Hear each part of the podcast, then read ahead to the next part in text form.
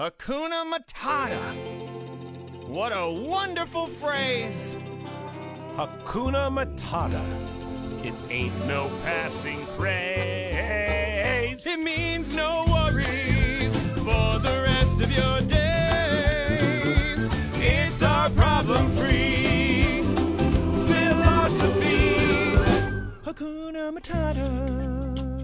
Hello，大家好，欢迎来到浪费时间，我是糖糖。我是竹子，我是太浪，我们三个已经好久没有呃一起来聊天了，然后今天也比较特别，呃，因为今天呃上这期节目上线的时候，应该正好是除夕的当天，呃，所以大家应该正在忙着拜年或者忙着过春节，呃，不知道有没有人听我们的节目，但是没有关系，就是因为是除夕，所以我们就想就着这个新年的时刻，呃，聊一点比较轻松愉快的话题吧，嗯。呃，我们这一次想聊的，其实就是在我们的生活里面给我们带来过一些很持续的快乐的这样一些小物件啊、一些小东西啊、或者也聊一聊那些我们以为能给我们带来巨大快乐，但实际上嗯、带来的这个喜悦非常的短暂的这么一些小东西啊，因为呃总觉得现在的生活就是大家都很忙，然后也都很焦虑，所以生活里面其实出现的这种小确幸并不是很多，所以我们就很想嗯把它们都记录下来，然后分享给大家，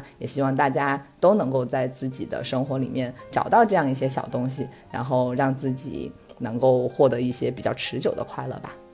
嗯，首先想问问太浪跟那个竹子哈，就是最近，嗯，比如最近几个月有没有买过什么让你们觉得呃是给你们带来了比较呃持久的快乐的这样一些小东西呢？嗯，我有啊，我有两个，一个是魔方，一个是 Switch。魔方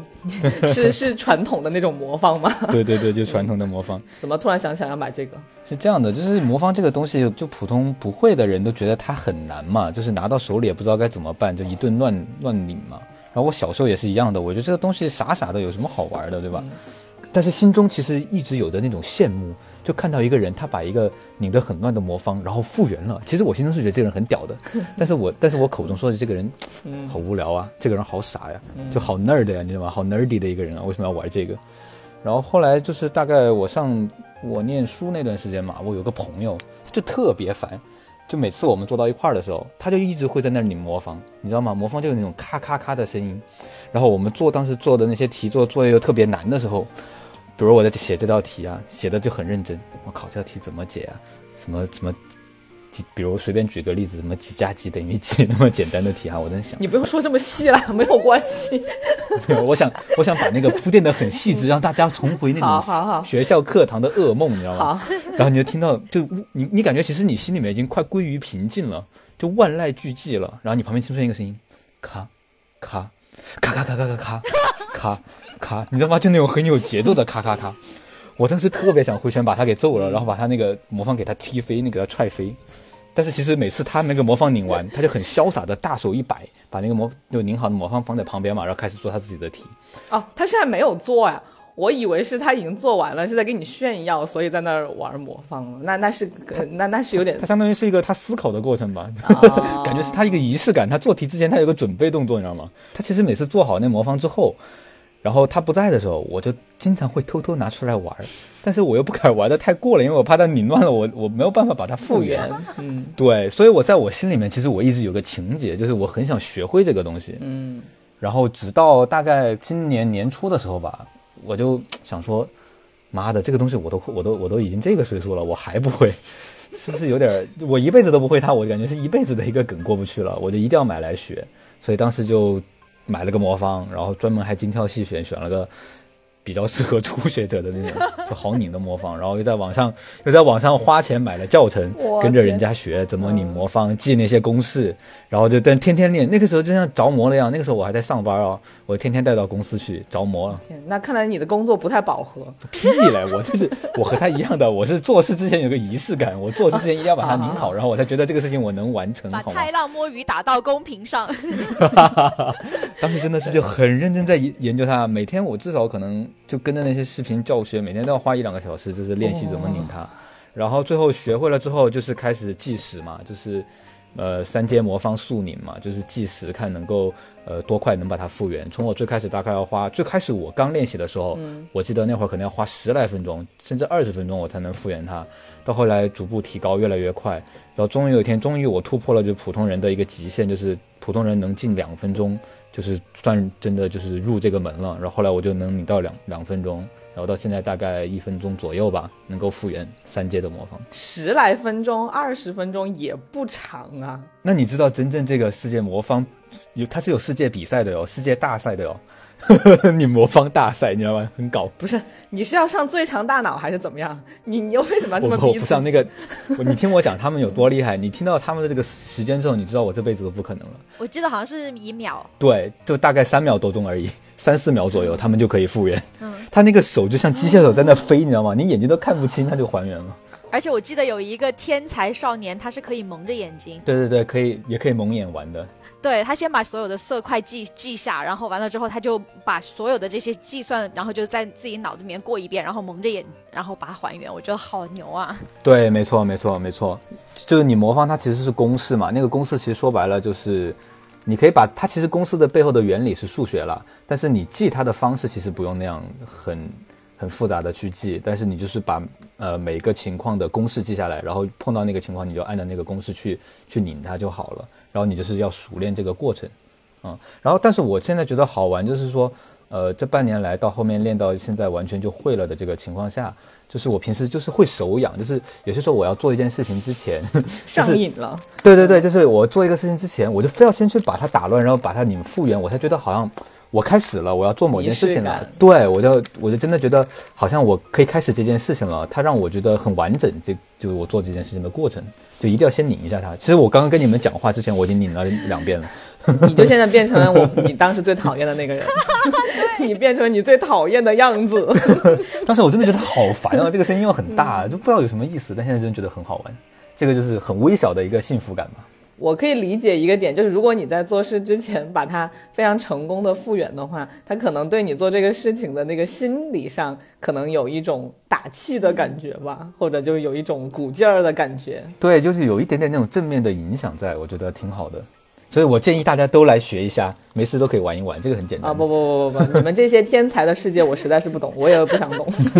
我没有我。还要去记公式，我疯了吧？我是还不够不够闲吗？好吧，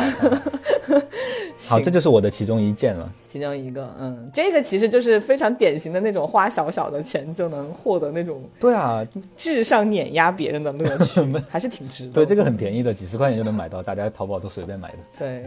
好，那你刚刚说除了魔方还有一个，对，第二个东西就是 Switch 嘛，那个就稍微要贵一些了，对吧？那个也是要上千块钱的一个东西。但是我觉得它投入，我我买了它玩的玩到游戏啊，投入的快乐其实一点都都不觉得不值得。就是你好像觉得好，我花了几千块钱，花几百块买游戏很不值得。但是我这一次买这个 Switch 就完全没有这个想法，因为最开始其实我很早很早在这个 Switch 这个游戏机出来的时候，我就已经买过一台了，当时我就已经买过一台了，然后也玩了一段时间。后来我发现，我觉得好像嗯没有那么喜欢，然后也没有感觉到我好像可以经常拿出来跟别人玩，因为它的一个卖点不就是跟大很多人一块儿同乐聚会那种玩嘛。然后我其实没有太体会到那个快乐，所以后来我就觉得 好像我真的不是很需要它，我就把它给卖了，嗯我把它转手卖给别人了。别人那这个人呢？这个别人呢，就是竹子同学，没错，就是你啊，自产自销，直接就。然后我当时觉得就真的好像我没有很很需要它，对，好多人都说啊，这个游戏机很好玩，怎么怎么样，买来一定不会不会觉得亏。但其实我就觉得就觉得有点亏，觉得有点不值得。然后这次呢，是因为其实就是有有一天也是那种无意间看到一款游戏，就是游戏的预宣传片，然后我觉得哎看上去很不错，很有意思，我就特别想把它买回来玩。然后就真的就当时就也算是冲动消费嘛，就又买了一个呃 Switch 回来。然后买回来之后呢，那个游戏确实让我玩的很开心。什么游戏？但更多的是告诉我。呃，那个游戏叫《八方旅人》，它是一个角色扮演游戏，呃，只能一个人玩的那种，是新的吗？好像是去年出的还是去年出的一个游戏它你玩过《仙剑奇侠传》吗？有点类似那种。哦，我超爱仙剑，我超爱仙剑，有点类似那种，但是画面就是不是特别现代，就画面有点复古那种，但我觉得很有意哦思。，没关系，没关系，好，你继续，嗯，除了玩这个游戏，确实真的玩的很开心，就是也是那种，就是我玩上一个东西就会很上瘾，就是天天都会玩它。除了这个之外，就是我发现它确实聚会很有意思，比如之前跟你们聚会的时候玩那个马里奥 Party，就那那那几个游戏嘛，哎，我突然发现就很有意思，就大家同乐，然后一块儿竞争也好，或者一起合作也好，哎，我发现其实还真的挺有意思的，就很多时候真的用得上它。然后这一次买它我就完全不后悔，然后我觉得很有意思。这次这次给我的感觉真的很不一样哎，我不知道你有没有这个体会啊？我跟你一模一样。对我之前也是有一个上一代的嘛，然后当时也是不知道为什么就觉得应该说觉得自己应该有一个，虽然我并不是那么爱玩游戏，但是就看别人玩，就是嗯动森呀或者 Just Dance 那种，就动森早就已经过了最火的那个时候了，但是我就那个时候突然萌发了兴趣，就说玩一玩，但是好像就半年前吧，就那个时候我可能玩了有不到一个月，我就呃不是不是不是玩了不到一个月，是这个机器在我手里边不到一个月我就腻了，我就觉得哎好无聊，我说我也没有那么爱玩游戏，就跟你当当时的心态一模一样，我就说我找不到这个动森的乐趣啊，然后我也没有找到像那些什么呃就是马里奥，嗯当然马里奥派对这种是跟朋友在一起的时候确实很好玩，但很多时候都是自己一个人嘛，所以那个时候乐趣也不在这儿，然后我也是把它卖了。然后莫名其妙，最近又觉得说好像哎有一点想要把它找回来的这种感觉。呃当时我不是还问你嘛，你说出了那个新款，那个叫什么 OLED，怎么说屏幕会更好一点？我倒是不在意说屏幕好不好，但是我就很怕自己又像上次一样，就是玩着玩着又觉得好像并不适合我。哎，但是这一次我的感觉也跟你一样，就我还不是说发现了一个新的游戏，我就是还是玩之前的那个呃动森，然后我就又买了什么太古达人这种，就是可以自己在家很嗨的那种游戏，然后突然就好像有找到它的乐趣点在哪里。就我就觉得很奇怪，为什么会有这种变化？好像我也没有刻意的去思考这个问题，但是反正就就发生了这个事情就。对，也可能是心态或者是状态不一样吧，就是好像心态会平和一些。然后我就再打开动森的时候，虽然现在已经没有没有几个人在玩动森了，但是我就真的进进入了那个环境里面，就觉得好放松。然后就觉得，哎，我没事儿的时候想放松的时候，我就会打开来在里面逛一逛。嗯，包括就是你刚刚说啊，一开始买这个东西的时候，觉得它还是两三千块钱，觉得还挺贵。我甚至这一次买回来之后，我有一种说，天哪，我花两三千就可以获得这样的快乐吗？我觉得 对，就觉得很值得。对，很值得。各位听众朋友，我插一句，就是因为我是做手游的嘛，就是我知道手游普遍的品质在那里。大家花两三千块钱在手游当中获得的快乐，真的是远远不会达到玩 Switch 的快乐的，真的。我是很诚实的，作为一个从业者发出的这个 这个感叹。我信你，因为确实就是我真的，你刚刚在说完这个值不值的问题之后，我是认真的想了这个点。我甚至觉得，我它机器只卖两千多，然后游戏三三四百块钱，我都觉得天呐，它真的就是能够让我玩这么久吗？会不会有一天机器坏掉了，然后我就觉得好好舍不得的感觉。对啊，有些时候可能三四百块钱就是去吃个饭、唱个歌，一个晚上就没了。对，对很短暂的那种快乐，但这个就感觉可以一直持续下去嘛。就觉得还有一个可能性，就是因为呃最开始包括你刚刚讲你买动森也是因为好多别人都在玩或者怎么样。嗯，我当时买也是觉得好像这个东西大家都说它很好，然后很很火很火爆这个产品，然后我觉得我自己也该有，就是我是那种被外界的因素影响，然后我去买了它，没有真正发现自己的需求。然后但这一次是因为我自己发现了这个游戏，我特别想玩，所以我才重新进入回去。我就比较能沉得下心来去玩它，而不不会在意说别人在干嘛，别人在玩什么，就没有去追那个潮流的感觉。那这个我觉得可能是一个原因。嗯，我记得我上次就上次那个机器在我手里面的时候，可能正好是因为我身边有一个人在玩这个，然后我就为了跟他可能有共同话题吧。相当于你是为了跟别人玩、陪别人玩的感觉。对对，就不是我自己主动的，但这一次就完全没有任何人影响我，我就是自己，就像你说的，自发的去把它找回来了。是的，这一点还蛮重要的。而且我觉得动森有一点好哈，因为我就是属于那种我我对游戏永远都没有那么那么痴迷的那种状态，但是呢，它就是比如说我隔了几个月，我突然再一次打开我的动森，然后它还在那儿，然后我岛上的居民们他们也还在那儿，哦，有一个安心感，对不对？安心感。对，然然后而且他们就说：“哎呀，很久没有见到你了呀。那个游戏很那个游戏很治愈，对对对，它里面白噪音，然后还有就是，嗯、虽然都是机器里面的人哈，但是还是有一种就是一个小天地的感觉。但其实我们都错过了那个大家集体都在玩，就你可以在嗯下面跟朋友一起讨论的那个时候，就疫呃就疫情刚发的那段时间，我们其实都没有在那个时间进入这个小世界，但是都是在后面自己莫名其妙的进去之后，然后可能才体会到那种就是主动的进入它的乐趣嘛。而且有些时候你突然想要学一些什么动植物的东西的时候，你就想说：“对对对哎呀，我不知道应该怎么去学。”然后那我就说我打开我的动森吧，然后随看随便我钓到什么鱼，然后我就去看一看，就是这个鱼大概是什么，就通过动森，然后再去科普，对对就自己的一些东西，我就觉得很有意思。对对对对对，我们快变成这个这个游戏的安利了。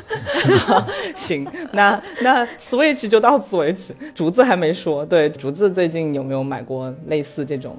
哇，我我我最近买的东西都是有两样，也是，然后但是都是那种特别便宜的快乐。嗯，是什 么？然后第一个的话就是我有一次去喝咖啡，然后在那个咖啡馆的话，我就看到了一个爱因斯坦，然后一直举着他的右手戳脑袋的那个就是摆件，然后我不是照了相嘛，我觉得好可爱啊，然后我就发到了就是群里面给你们俩看，然后你当时就说你知道就是在哪儿可以买，然后你就分享了链接给我，我然后我就立马下单了。然后最主要是我下单之后，然后我就发现它实际上是一个太阳能。就如果是那那个地方没有太阳的时候，爱因斯坦的手就不动了。然后，但是如果是有阳光，然后或者是有光线照射，然后他的那个手就会一直动，一直动，然后就用手手指戳脑袋的那种感觉，我就会觉得 OK，爱因斯坦在提醒我要动脑子，就做什么事情。不是真的，我现在在工作的时候，一旦我有些时候觉得自己有点思维混乱的时候，我就会看看他。然后看看他，然后他，然后我就觉得 OK，他在叫告诉我要先动脑子再做事儿，然后我就会好好的捋一下那个逻辑，然后我就再去做，然后我真的觉得有用，我就觉得可能是一种心理暗示吧。所以你是从自我教育上的获得快乐。对，你小时候看那个一休，就是叫你一休都叫你休息一下，他不是指着自己的脑袋跟你讲休息一下，休息一下？所以可能他需要一个，就是有一个小小的符号性的东西提醒他，对就是有一个对嗯、有有具象样的东西，而不是只是自己脑子里的那个声音，对，这样可能可爱一点。我可以理解你的这个，就是有一个小东西在自己面前给自己带来这种小心理暗示的这种乐趣了。因为其实，在装饰自己的办公桌也好，或者就是家里面也好，就是这种装饰品的魔力可能就在这儿。就它可能自己并没有任何实际的意义，但是你给它赋予了很多意义，然后它就会带给你很长时间的一些心理上的抚慰吧。哎，那其实这样的话，所有的摆件可能都有这种作用啊。你去，比如你去买的模型手办，或者抽的盲盒的那些玩具，对，就比如说我前上个月吧，我莫名其妙在淘宝上刷到了，就是那个很硬核的呃乐队装饰品。然后我自己当然一直是对音乐这件事情是很容易被戳中的嘛。然后这个装饰品又是我第一次在淘宝上看见，就是觉得还挺特别的。虽然它真的是没有任何用，但是我觉得哇好酷啊！然后我就看着我空空如也的办公桌，觉得一好匮乏的感觉，然后我就马上买了两个。要给你的办公桌组个乐队。对，我就觉得我要把我的办办公环境搞得再朋克、再那个硬核一点，所以我就 为什么就要给办公环境搞得很朋克？你是要干嘛？造起来吧！对，就是要造起来，因为我就是一个很造的人嘛，所以我就觉得，嗯，就是办公环境也要就是给给自己一点这样的力量感，所以当时买回来之后我就好开心，就虽然一点用都没有，它就只能在那儿待着，但是就是当装饰完之后，我整个人的那种工作状态都会提起几个气来，哎，就感觉还挺、挺挺有作用的。包括我最近就刚刚太浪说盲盒这个东西，我以前是一点兴趣都没有的，我完全理解不了为什么有人会去泡泡玛特买那些东西。但直到有一天我实在是路过，然后觉得哎，就进去看一眼吧。然后一进去就沉迷在了里面，就是啪啪打脸，就会真对真香。就是你就会发现，虽然我里面的那些那些角色我都不认识，我完全不知道他们是谁，但第一他们确实都挺可爱的，第二就是他们各自都有各自的特点嘛，就是你不喜欢这个，你总能找到一个你喜欢的。然后我就又被其中一个就是我不认识的角色，但是他的那一套系列就是一个乐队，然后我又被他吸引了，我就莫名其妙的就是下手了，就发现自己可能未来有这个趋势，想要把这一套给收集齐。入了大坑了。以前完全理解不了这种东西，现在好像一下就 get 到了，并且能知道就是喜欢这个东西的人是在喜欢什么。呃，说白了，它其实还是一种，呃，你能从这个东西上看到你自己的某一些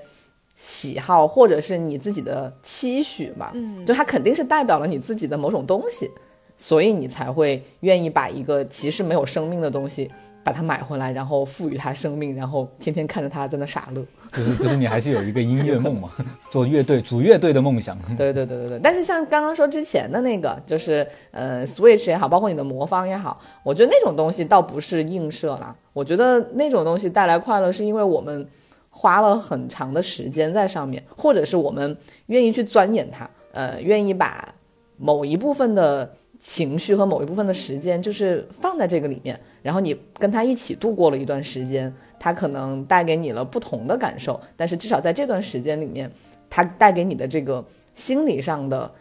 呃沉浸感是非常强烈的。我刚刚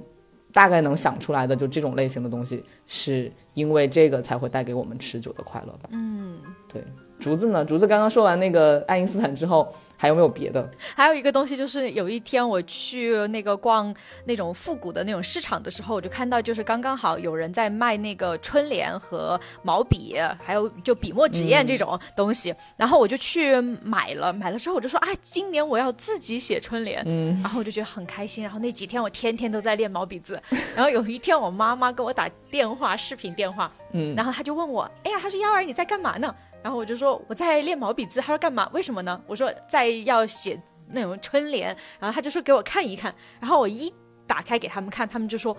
别，千万别挂出去！他说你的那个字啊，不行。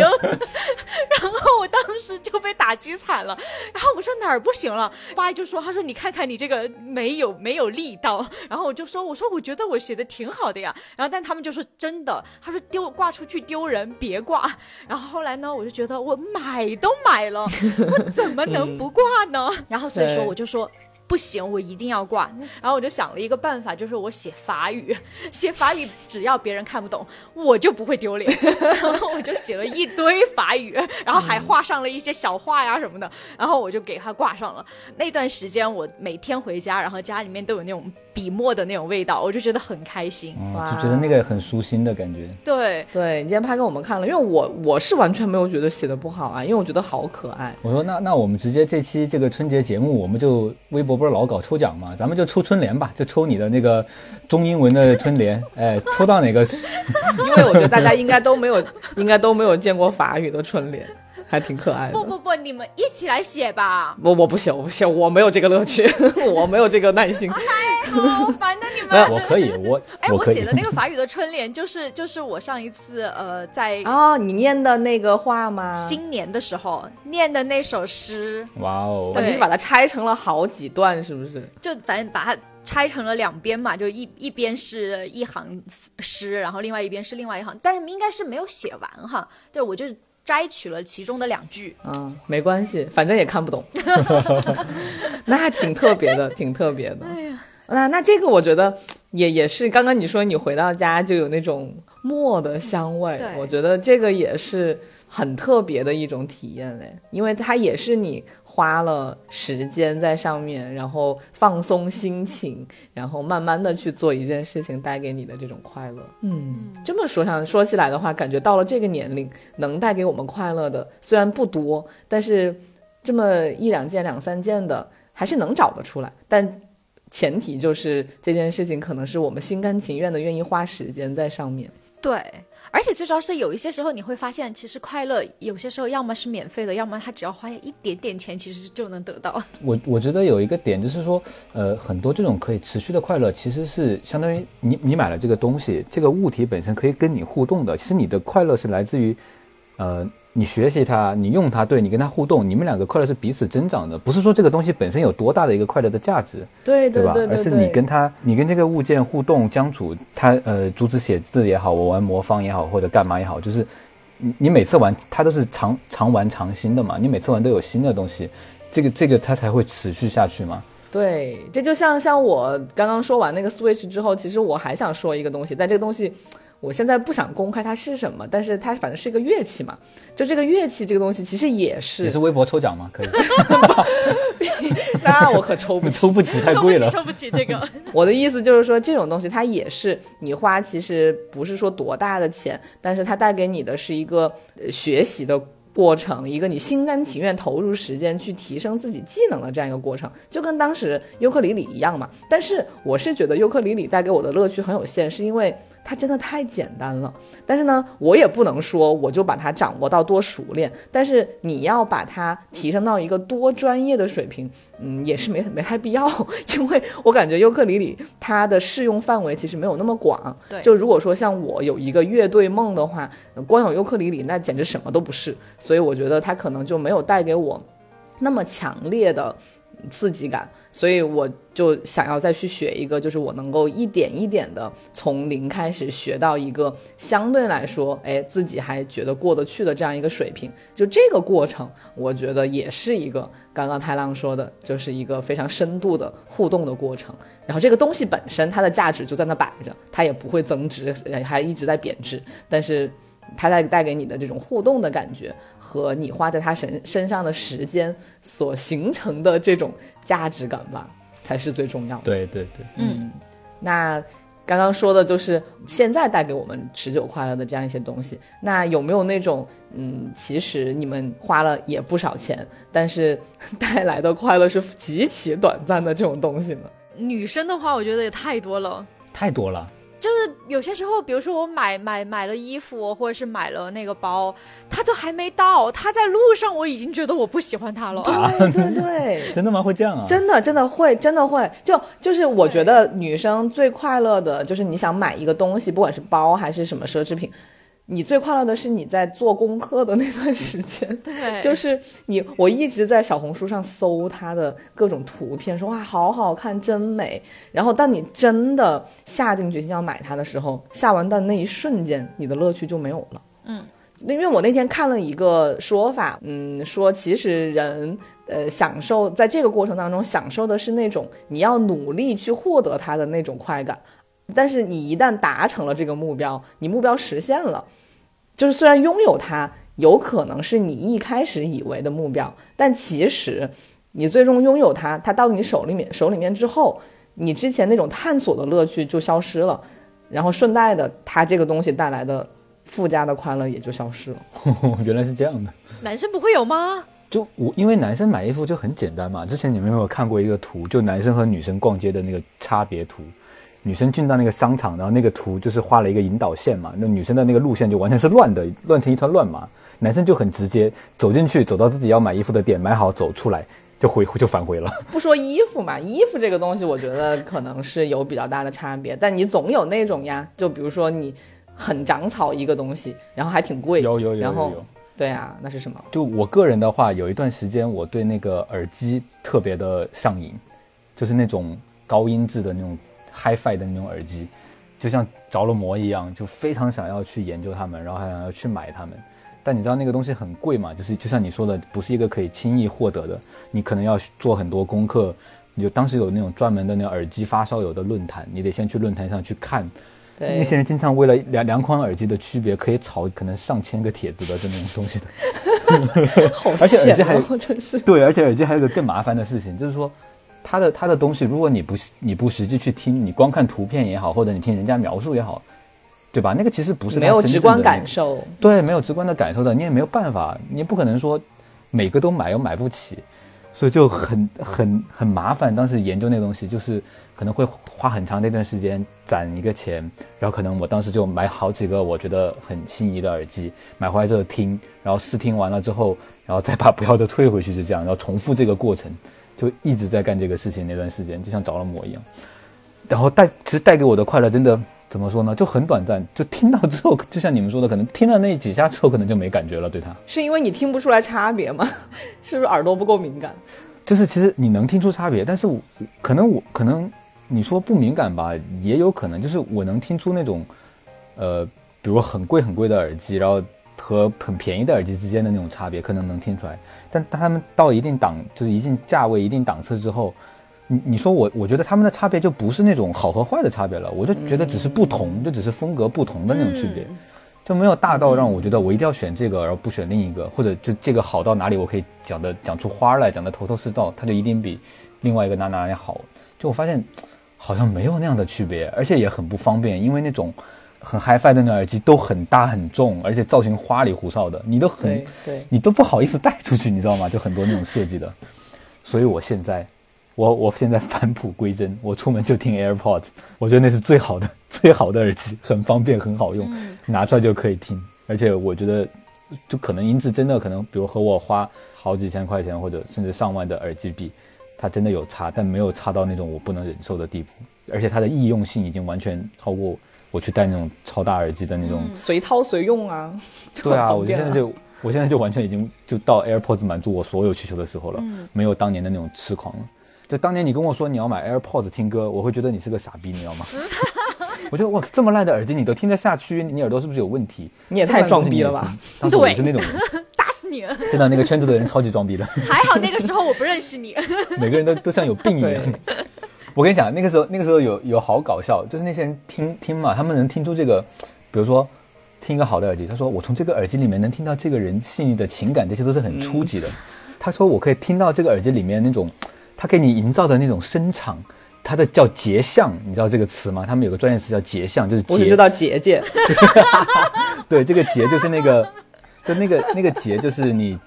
结成一个东西的那个结，绞丝旁的那个一绞丝旁一个吉字的那个结，然后像就是画像的像，就是说它这个耳机你听了之后，它可以在你脑海中生成什么样的图像？不同的耳机它们有不同的区别的，结像的那有强有弱的。哦，当时我想，你们是讲什么东西？是不是这个我充的电，我是火力发电厂充的电和风力发电厂充的电效果都不一样？是不是还有风电、水电、火电的区别、有没有这么搞笑啊？这是玄学吗？我明白了，他们这种可能就有点像那种喝茶的人，不同的水弄出来的，他们都喝得出对对来。对那人家就是玩家，对，这就已经玩到那个程度了。对我们不配，我们不配，我们不配产生结像，我们只有结界，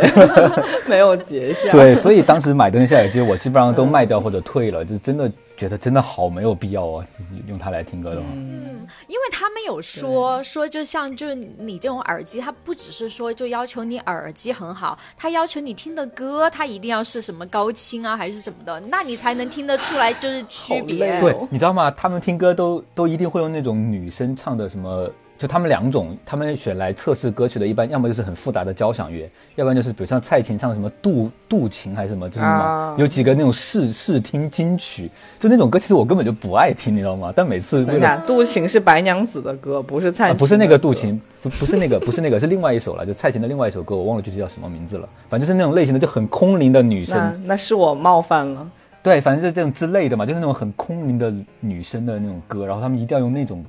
曲子去测。那我想，你测了半天，那如果我喜欢听摇滚乐的人，或者我很朋克，对吧？那种很燥，本来就很失真、很低保真的音乐，那我用它来听来听来干嘛，对吧？完全没必要，就感觉。对，嗯对，不是关键就是说，我觉得这个，当然我也不是不不想抨击那些玩家，但是我是觉得，就是音乐这个东西是。嗯，就是你是享受它，然后它陪伴你，而不是你要供供着它，就这个感觉就很关注点本末倒错了嘛。对他们关注点错了，就那些玩到后面，他们在玩这个机械，玩这个耳机，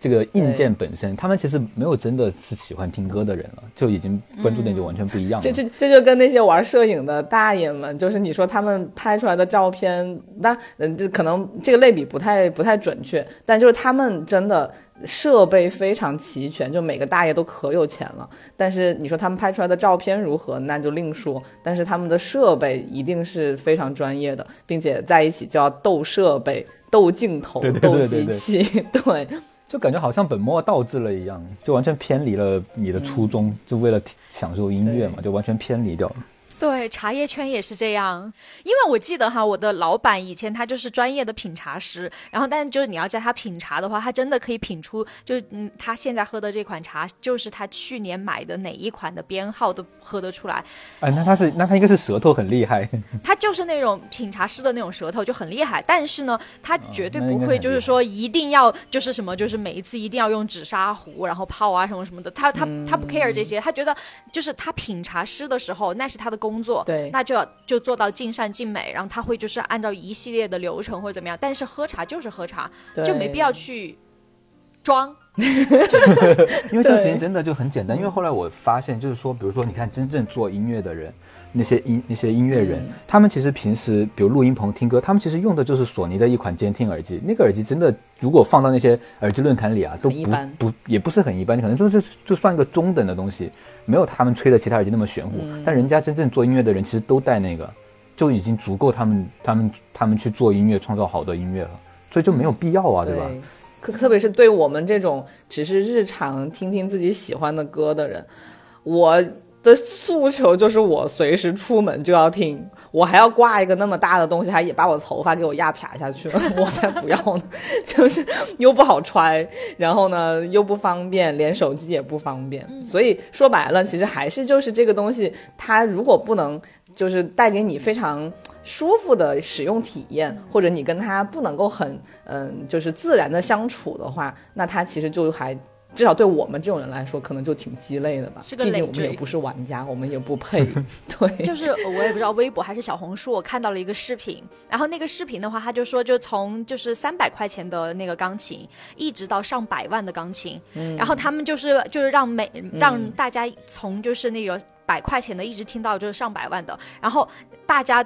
下面就是那种评论都是说，呃，前面其实真的听得出来差别，就三百块钱，然后到一千块钱，然后到就是四万块钱或者怎么样。但是，一旦到了比如说十几万的时候，然后在在此之后，就普通人的耳朵真的听不出来差别。我觉得只有钢琴家这种专业的他们能，然后但普通人的话，只是觉得都是好听的，只是说感觉好像是有一点点不一样，但是又说不出来哪儿不一样。或者就是说，其实根本没有觉得不一样，是别人告诉你的这个两百万，这个十万，你说啊，好像有一点不一样。对吧？所以说，就是大家真的就不要太去在意这个钱的问题，你只要就是你自己喜欢就就就是就喜欢听什么声音就行了。对，对，重点还是享受音乐就好了。所以其实就是还是有很多这样的时刻会让你反思，就是生活里面有很多很贵，但好像其实它就是一个物件，你不会把它当做是一个陪伴来看待的这样一些东西，可能就是嗯你在买了之后会后悔的吧。而且我甚至觉得有好些就是朋友哈，他们就是拉开衣柜，衣柜里面都有没有摘过吊牌的衣服，那我有啊，我也有。我也有。你的朋友，你说的朋友是不是就是自己，我有就是自己啊，我有一个朋友系列，就是自己。对我曾经非常疯狂，是会这样的。然后，嗯，后来就会发现，其实你买来买去，其实因为你到了后期，你自己的审美和风格比较定性之后，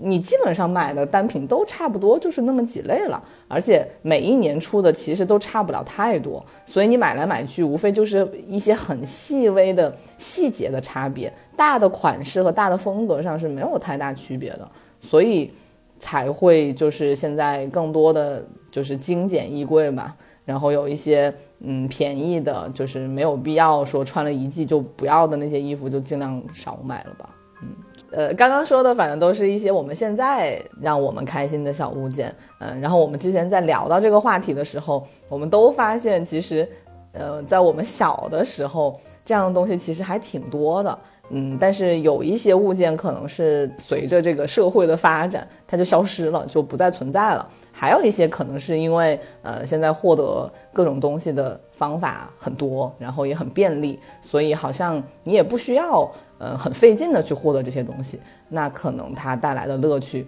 就不像小时候那么明显了吧。不过还是有一些东西，我觉得是我们小时候，嗯，曾经为它，嗯，不管是努力过还是获得过，然后带来的那种快乐，我们是现在都还记得很清楚的。你们应该也都各自有一些吧？我的话就只是嗯想到了那个 CD，啊因为我以前真的很喜欢去 CD 店，嗯然后而且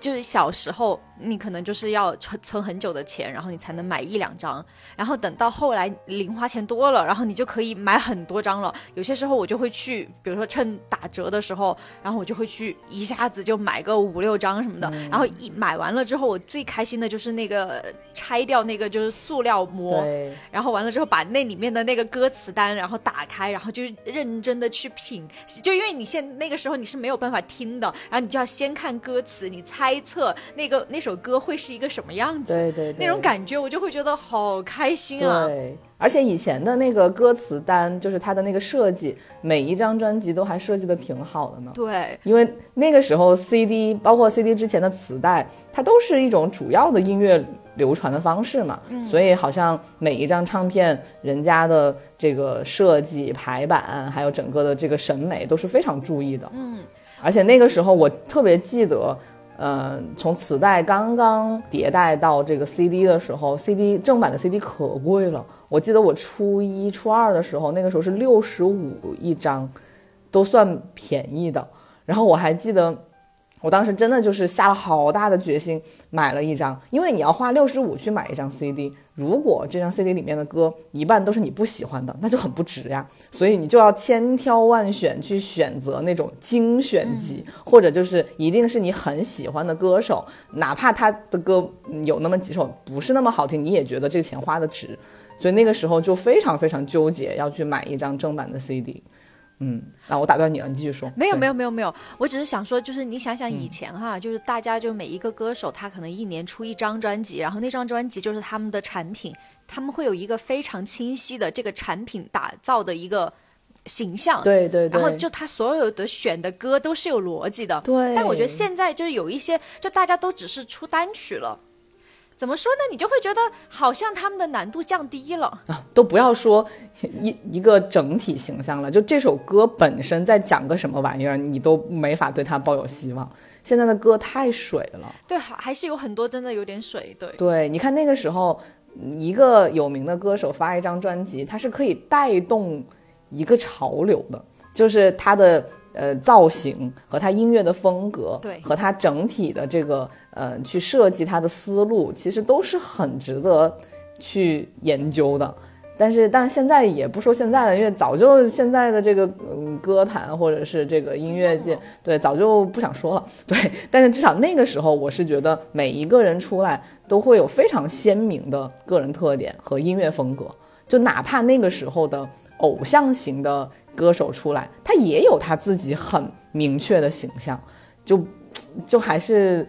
那个年代可能独有的吧，或者就是在这个鼎盛时期，你能看到就是大家用心在做一件事情的样子吧。而且以前什么就调音什么的也没有那么的发达，就是你是真的得得会唱，对对对，然后而且一句有可能真的要唱很多很多遍。但现在可能得来的东西都太容易、太简单了。对对，对然后你要觉得就是有一首有一个完美的声线，你也很容易，反正就是随便拉拉用那个就是软件，有可能也可以。当然我知道，就现在就是真正认真的那种音乐工作者，他们肯定也很努力，只是说有一些人他可能就会借助这种，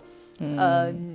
就科技的力量，然后就也没有怎么用心，随便唱唱，然后就是靠后期的人帮他们调，然后我就会觉得。可能就是少了一点用心，所以说导致有一些歌确实没有那么的，就是有质感。以、因为以前你是真的感觉到他们有在用心的磨一张专辑，然后有在很认真的，甚至我觉得就是你有些时候你可以看得出来，就是呃歌手与他的唱片公司之间的一种就是博弈，因为你很明显的感觉到有一有有有些专辑里面有几首歌，你觉得哎怎么不太对，跟就是前面的歌不太一样呢？啊。你就感觉应该是这个歌手他想要发挥自己的那种个性，对，然后但是呢，就是他他他就他不想按照唱片公司给的那个形象走，但他一定要有一点点自己的东西，然后所以说就跟唱片公司争取来的这种东西，我就会觉得很有意思。对对对对，你说到这个，我突然想起来，就是以前还是磁带的那个时代，就是他们是呃会去非常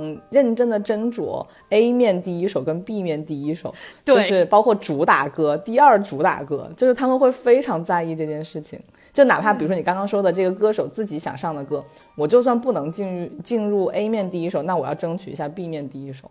所以那个时候，我觉得这个东西带给我们快乐，也是因为第一，每一张专辑出来都是大家期待了很久的，就是你知道一个歌手一年可能就出一张，你等啊等啊，终于等来了。虽然这个过程当中可能有别的人也出，但是可能嗯都不如这个人带给你的这种感触更大吧，所以就等。然后等完之后，你还要自己存钱去买它，买完之后，然后再回来一首一首认真的听它。就这个都是一个你要去获得这个呃听到自己喜欢的音乐的体验的一个比较长的过程吧。因为我你们刚刚讲到这个 CD，其实我我当时呃喜欢的一个东西和你们这个也挺像的，其实就是那个电影或者那种动画的那个 DVD，我很喜欢收集那个东西，因为它它其实情况也跟你们这个是一样的，就是它一个呃影片上映之后，它再推出 DVD 的时候，它其实会往里面添加很多料的，添加很多内容的，就比如可能有的专门的导演剪辑版，它会比。呃，影院公开上映的版本它更长，然后可能嗯更能体现导演的想法，他会按照他的方式去剪辑一个版本。然后而且当时 DVD 一般，当时那种电影碟的 DVD 稍微豪华一点的，它都会有两张，就第二张可能是整个制作的花絮或者一些呃就幕后制作的趣闻，甚至可能是一个他专门设计的一个小玩法在那个 DVD 里面。就当时我就特别喜欢那个东西，就是我很想了解，呃，拍这个电影之外。呃，就电影这个本身内容之外，它怎么去拍摄的，或者幕后的一些事情，在这种你只有在当时的那种 DVD 里面，你才会看得到或买得到。嗯，然后你会觉得，呃，原来这个创创作团队他们花的心思在这些地方，然后就跟你们听那个 CD 的感觉是一样的，你能更能体会到创作创作者的那种心思和他的他用心在那个里面。嗯，对，我记得，因为我以前也买过这种特别版，就小的时候看的电影并不是很多嘛。然后我特别记得我看过的第一部那种大片，并且我非常喜欢的电影就是《决斗士》，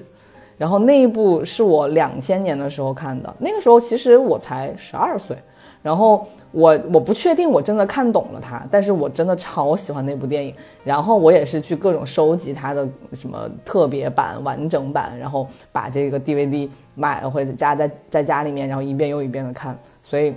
那个时候也有一种。怎么说呢？就是为了获得自己真心喜欢的东西，然后去，呃，付出时间跟钱的这样一个过程吧。就我还挺记得这件事情的。但现在其实也有这种节目啦，只是他可能会把它作为一个 视频发在发在网上让你看一看而已。就感觉它就它就不不像是一个完整的产品了。你在互联网上就是。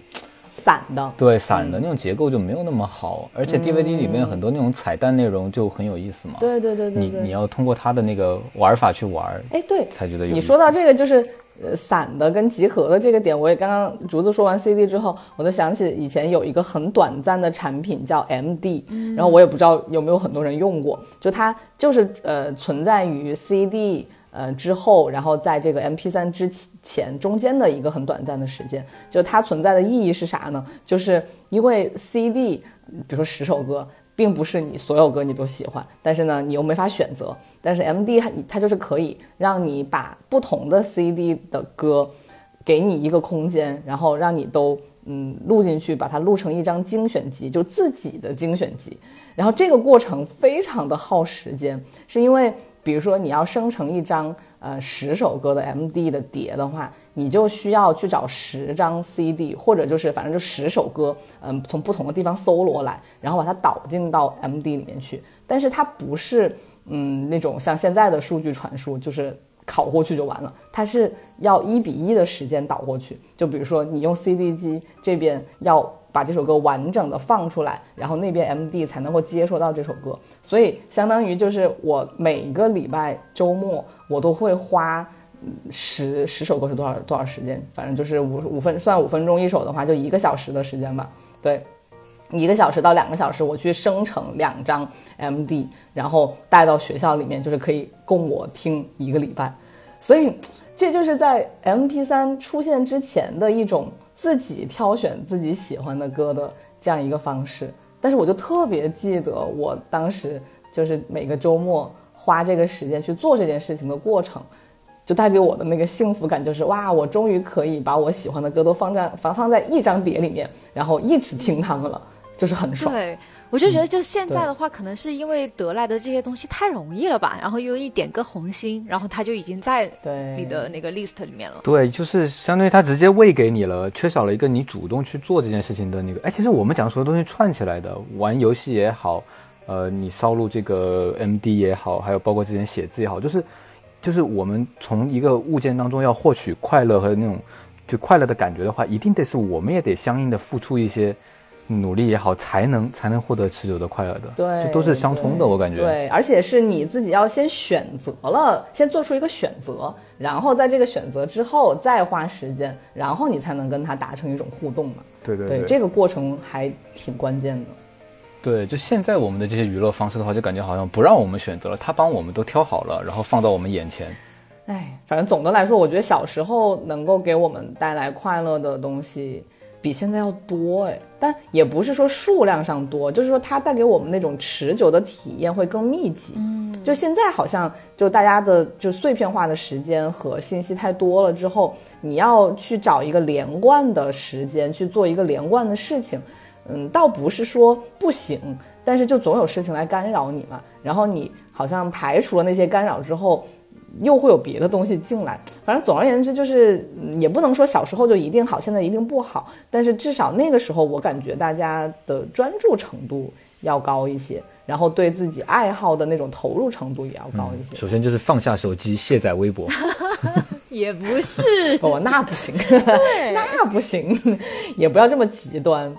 不过还有一些小东西，我觉得好像不属于这个范围，就是嗯，是那个年代可能呃那个时候很新鲜的小玩意儿，然后对我们来说可能是新奇的，嗯，就是大家都有一种跃跃欲试的体验的这样一个冲动，好像就像小玩具一样，它可能出现了一下就没有了，但至少可能在那个时候也带来了一些小小的刺激吧。嗯，反正对我来说，我刚刚想到的就是一个，呃，小时候就是看爸妈用那个 BB 机嘛，他们就是用的比较。大人化的那种，就是呃比较商务的那种类型。直到我记得我高一的时候，嗯、出呃腾讯出了一款 BB 机，就很小巧，而且它的那个外形上有那个企鹅，然后并且设计的很可爱。但我记得当时那个 BB 机好像是一百八十多块钱，还是两百多块钱。我说我好想要这个 BB 机啊，然后我说那我开始存钱。就也不是说多努力的存啦，但是可能就存了半学期不到吧，就觉得差不多可以买了的时候，这个东西就消失了，就它就不存在了，我就买不到它了。然后大家再也不用 BB 机了，然后就开始用啥呢？用小灵通。但是我其实从头到尾我没有用过小灵通，我不知道你们有没有用过。我爸爸他们那个就是有用过，我爸爸他们，然后不是还有说吗？什么就是就手拿小灵小灵通，然后站在风雨中，然后怎么怎么怎么样哦，然后就用是什么鬼话小灵通，就说已经因为信号太弱了，对，特别对差。，因为我我我记得为什么当时有有些人没有用小灵通，是因为那个时候手机就是黑白屏的手机跟小灵通是同时存在的，只是小灵通会更便宜，因为它好像走的是那种座机的话费。嗯，就是它好像不是走那个就是移动、联通的那个嗯信号嘛？哎，是不是哦？应该是，但是 但是它只只是说它比手机的那个呃费用要低一些，所以很多人就用那个。呃，就就就用小灵通，不用手机。但是我就特别记得刚刚说小灵通，有一个特别逗的故事。就我高中的时候有个同桌，当时他就是用小灵通嘛，然后他那个小灵通我还记记得长什么样子，反正就是翻盖，然后呃有一个蓝屏，然后他就在他的背后就是会有一些贴纸什么的，他自己的一些贴纸。然后有一天他就来上学的时候，他就说。妈呀！他说我的小灵通被人偷了。他说我就是在哪儿被偷的。他但是我不敢跟我妈讲，回去肯定要挨骂的。他说我最好是在那个回家之前，我去那个手机市场，我再去买一个二手的回去敷衍我妈好了。还不让不要让她知道就是我的小灵通被偷了。然后我说行吧，我说那你就赶紧下放了学就去吧。后来他第二天来上学的时候，就跟我讲说：“你知道昨天发生了什么事吗？”他说：“昨天我去泰泰升南路，就是成都卖手机的那个那个路。他说我去一个那个小铺面上想买一个二手的小灵通，然后我就看见一个小灵通长得好像我的小灵通，他就跟那个老板说：‘老板，你这个小灵通。’”你应该是收的赃吧，是脏货吧？他说，我觉得还是我的。老板说不可能，他说我一直就在这摆了好久了，不可能。他说我我可以证明这个手机是我的。老板说你怎么证明？他说你把那个手机翻过来，他说你把那个后盖拆下来，那个后盖的那个背面贴了我的名字。那个老板可能万万没有想到，就是在那个壳的里面还贴了东西。他就拆下来一看，果然是他的。然后他就他他在现场跟那个老板吵了一架，他就说你这个就是你居然还收赃货，我不去告你都不错了。他说我勒勒令你把它还给我，他说我不会给你钱的。然后最后那个老板居然真的就没有收他的钱，就把手机还给他了。所以我觉得这个这个故事我记了好久，就是这个小灵通的故事。好太幸运神奇啊！而且失而复得。这告诉我们所有东西都要写自己名字。哦我觉得这还挺超级厉害的。我我要把我的 Switch 的那个后那个后盖打开，里面贴上我的名字。Switch 那么大，确实也不太好偷了。哇，对你说是现在你的手机就被偷了，有可能会漂洋过海耶。啊？啥意思？啥意思？你们你们知道吗？就是有两个人，一个是美国人，然后一个是中国人，然后没想到就是那个中国的橘子哥，我他们就给他取名叫橘子哥。那个橘子哥，然后他买了一部手机，然后那部手机是一个美国人被偷的，然后他在中国把它打开了，打开了之后他的那个 iCloud 啊，对，就相当于是还连接着，反正就是有可能那个机器还没有完全的，就是抹掉那个痕迹。嗯，然后所以说后来那个美国人就在他的 iCloud 里面发现了很多张那个中国橘子哥的脸，然后他就把这件事儿发在了那个 Instagram 还是 Facebook 上面。最主要的是后来他们俩见见面了，啊，就因为这个，就成为了朋友。哇，好传奇啊！就因为这个就是被被丢丢的那个手机，真的他们在那个就是呃微博上有段时间还挺火的，然后连那个就是还有很多报纸都报道了这件事情。还挺可爱的。那我以为我以为这个美国人学的第一句中文是跟着你一个成都同学说的成都话。我勒令你退给我那个东西，还给我！我勒令你还给我！给老子回来！学的第一句中文，对啊，学的第一句中太文是这个。扯了，这个故事真的是无奇不有。所以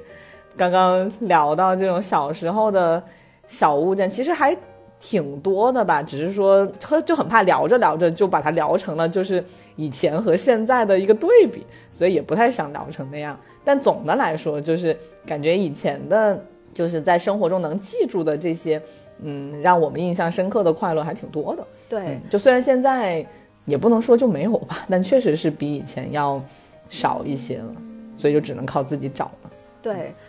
好的，那今天我们其实聊的就比较的呃轻松一点，嗯、主要就是回顾了一下我们生活里面给我们带来过快乐的体验和一些小东西。嗯，也希望大家各自在各自的生活里面，呃，也能够自己给自己找一些这样的乐趣，呃，能够相对的少一些那种冲动型的，嗯，那种给自己带来空虚感的消费，然后多一些就是花比较少的钱，但能够给自己带来比较长久的愉悦的这样一些消费吧。嗯，就是把钱都花的更快乐一点。我感觉就是我们聊这一期话题的目的吧。